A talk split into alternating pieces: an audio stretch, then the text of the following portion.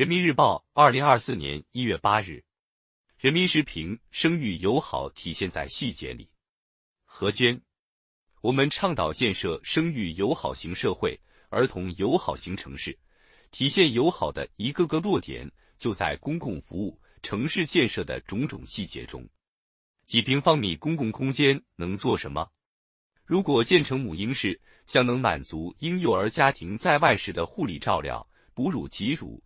喂食、备餐等多种需求，让他们外出更舒心、更从容。小空间有大关怀，小细节展现大文明，蕴藏着生育友好的温度。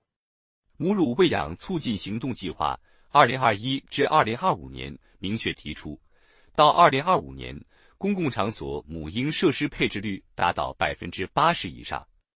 近年来，不少地方大力推进母婴室建设。推动公共场所配备充足完善的母婴设施，这不仅有利于促进母乳喂养，更好保护母婴隐私，更彰显着城市的文明水平。同时，也要看到，母婴设施建设距离实际需求仍有较大的差距，覆盖面不广，设施简陋，疏于维护，不合理使用、占用等问题突出。公共场所的母婴室不易找，不好用。困扰着不少家庭。如何完善母婴设施建设及维护，是建设生育友好型社会的一道必答题。提升母婴设施知晓率、可及性和便利性，部分地区进行了有益探索。比如，在建设方面，广东出台母婴室安全技术规范，并将公共场所母婴室建设列入省“十四五”规划纲要。目前已推动建成母婴室超九千间，广州、深圳等城市实现了重点公共场所母婴室全覆盖。又如在管护方面，上海上线公共场所母婴设施电子地图，便于市民查找使用。实践经验表明，母婴室要建好、管好、护好，需要实实在在的人力物力投入，必须建章立制，明确权责。探索建立长效的投入、管理、监督机制，政府、企业、社会各方面力量共同努力，坚持共享实用、因地制宜原则，把谁来建设、如何管理、怎么维护一一落到实处，才能让这一民生工程真正便民惠民。其实，建设生育友好型社会，并不是一个抽象的概念。而应体现在为老百姓办好一件件小事中，比如异性家长单独带孩子出门上厕所窘境怎么破解？推婴儿车出行能否畅通无阻？到公园广场有没有社化空间和配套设施？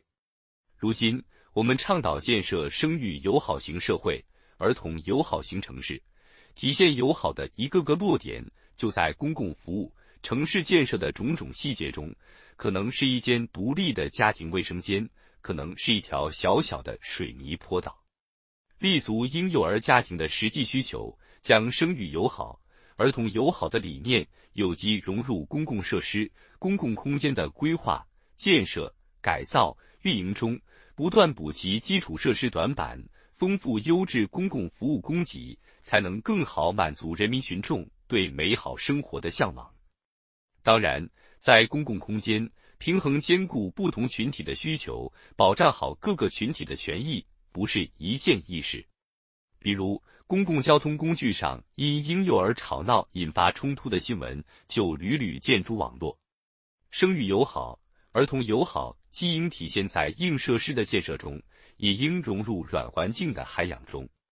建设生育友好型社会，不仅需要在公共服务优化。和管理精细化上做加法，也需要不同群体间多一些相互理解，携手打造更加和谐包容的人文环境。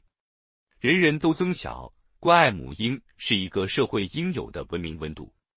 与此同时，建设生育友好型社会，对激发生育潜能、促进人口长期均衡发展具有积极意义。